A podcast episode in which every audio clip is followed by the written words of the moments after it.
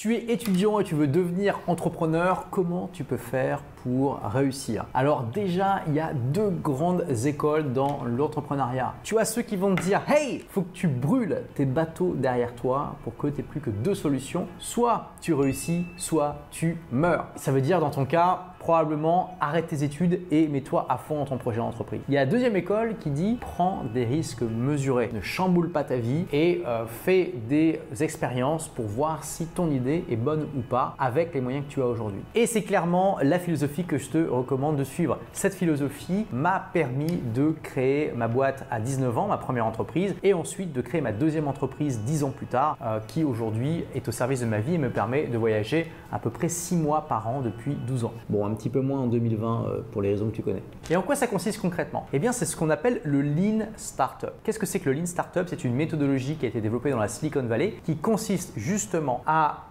prendre ton idée de business, en tirer l'essentiel en, te disant, OK, quel est le produit minimum viable, c'est-à-dire vraiment le produit minimal ou le service minimal qui va pouvoir intéresser potentiellement des gens, et comment je peux mettre en place une expérience dans ma vie aujourd'hui, sans tout chambouler, qui me permette de voir si ce produit minimum viable va ou non intéresser des gens. Donc je te donne un exemple concret à travers mon propre exemple. J'ai arrêté l'école à 18 ans, j'ai un bac moins 2, et qu'est-ce qui m'a donné la confiance nécessaire pour euh, faire cette action qui peut sembler être kamikaze? Eh bien, en fait, je me suis appuyé sur une expérience sur le terrain que j'ai faite. Quand j'ai eu l'idée de créer mon entreprise dans le domaine de l'informatique, je l'ai eu parce que justement, j'avais des compétences en, informatique qui permettaient de résoudre comme ça des problèmes qui paraissaient insurmontables aux autres. Et plutôt que de me dire, ok, génial, euh, clairement, je peux gagner de l'argent avec euh, euh, mes compétences informatiques, je vais faire un business plan, demander des prêts et créer ma boîte, et puis c'est parti. À l'époque, j'étais lycéen, j'étais en première littéraire. Donc, qu'est-ce que j'ai fait? Plutôt que de faire ça, je me suis dit, ok, comment je peux tester cette idée sans chambouler ma vie? J'ai fait ça avec un ami et on s'est dit, hey, on va tout simplement passer une petite annonce dans un journal d'annonce local et on va voir ce que ça va donner pour proposer nos services. Et donc, euh, à l'époque, on a investi l'équivalent de, euh, de, 8 euros ou 10 euros et on a fait à peu près 800 euros de chiffre d'affaires en un mois. Et je peux te dire, quand tu as 18 ans et que tu gagnes euh, peut-être 8 euros d'argent de poche par semaine parce que tes parents sont sympas, ça fait un choc. Et cette expérience m'a permis de voir que oui, j'avais les compétences pour aider les gens, qu'ils étaient contents, qu'ils me donnaient l'argent dans les mains et que euh, je pouvais véritablement en faire un business. Et tu vois, ce qui était génial avec cette, expérience, c'est que ça m'a demandé absolument aucun chamboulement dans ma vie. Je me suis pas endetté, j'ai pas arrêté l'école, euh, j'ai pas acheté un véhicule, hein, j'allais là-bas en bus ou en métro. Voilà, ça demandait aucun chamboulement. Oui, quelques sacrifices, il y a des soirs que j'ai passé à aller chez les clients, des week-ends que j'ai passé à aller chez les clients, mais en fait c'était super fun, c'était une superbe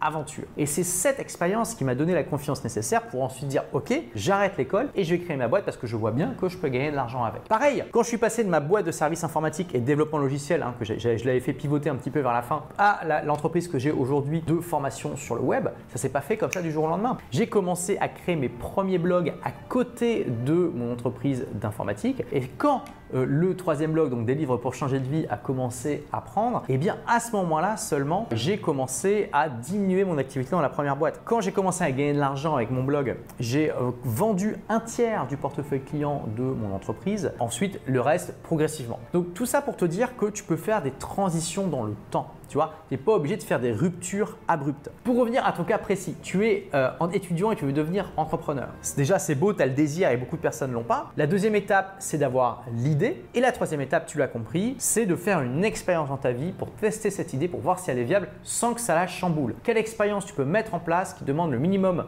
de temps, d'énergie et d'argent? Et tu vas peut-être me dire, ok, génial Olivier, mais moi, j'ai pas d'idée. Comment faire pour avoir des idées? Bah écoute, si dans ce cas-là, tu vas mettre ton cerveau en mode moteur de recherche d'idées. Il y a plusieurs manières de le faire. Déjà, le simple fait de le faire fait que tu vas avoir naturellement plus d'idées. Surtout, surtout, surtout, très important, à chaque fois que tu as une idée, tu la notes, d'accord? Dans ton smartphone, tu peux la noter dans un carnet, tu peux te faire une note vocale, c'est comme tu veux, mais il faut la noter immédiatement. Parce que, est-ce que ça t'est déjà arrivé d'avoir une super idée, de te dire waouh, génial, je vais révolutionner euh, l'univers avec ça, et le lendemain, après une bonne nuit de sommeil, ok, tu te rappelles que tu as une super idée, mais alors qu'est-ce que c'était exactement? Si ça t'est déjà arrivé, tu sais de quoi je parle, ça peut être très douloureux. Note tes idées immédiatement. Ensuite, note à chaque fois que tu râles sur quelque chose ou que tu entends quelqu'un râler sur quelque chose. Pourquoi? Parce que quand des gens râle et quand toi tu râles sur quelque chose, c'est le signe qu'il y a une frustration par rapport à un service ou un produit ou par rapport à un état de fait dans la société. Et peut-être que cette frustration peut t'amener une idée de business. Parce que les entrepreneurs, qu'est-ce qu'ils font? Eh bien, ils créent des business qui justement aident les gens à résoudre leurs frustrations ou euh, carrément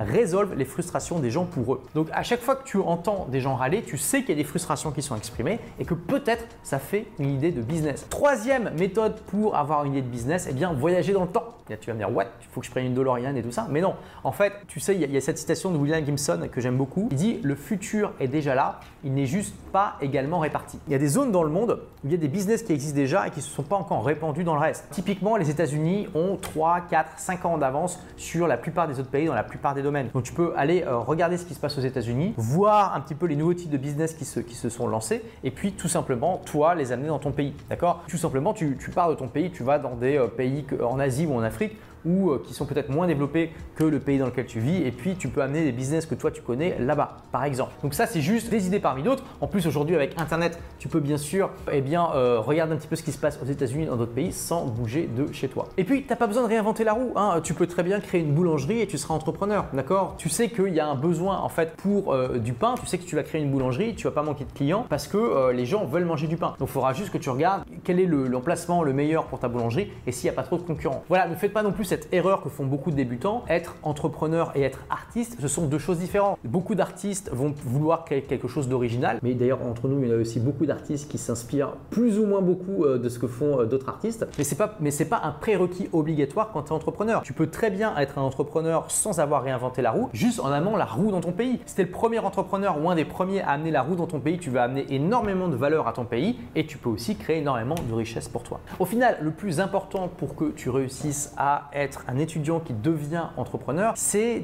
de te mettre dans l'action, tu vois. Là, pour pas que ce soit juste de la culture générale, et si tu es toujours là, c'est que le sujet t'intéresse, choisis une action que tu vas faire pour justement passer du statut d'étudiant à celui d'entrepreneur. Ça peut être de te mettre en mode de recherche d'idées et d'essayer une des méthodes que je t'ai données pour trouver des idées. Ça peut être justement de comprendre quelle est l'expérience que tu vas mettre en place dans ta vie pour eh euh, tester si ton idée est bonne ou pas. Et si tu veux te faire accompagner un petit peu plus sur la durée, je t'offre mon livre Vivez la vie de vos rêves grâce à votre blog qui te partage justement comment créer et développer un business sur le web à partir de zéro. Pour le recevoir gratuitement, tu cliques sur le lien qui est en description et tu me dis simplement à quelle adresse email je dois te l'envoyer. Merci d'avoir écouté ce podcast. Si vous l'avez aimé, est-ce que je peux vous demander une petite faveur? Laissez un commentaire sur iTunes pour dire ce que vous appréciez dans le podcast tout simplement. Ça aidera d'autres rebelles intelligents comme vous à trouver le podcast et puis à être inspirés tous les jours ou presque par lui. Merci et à très vite pour de nouvelles aventures.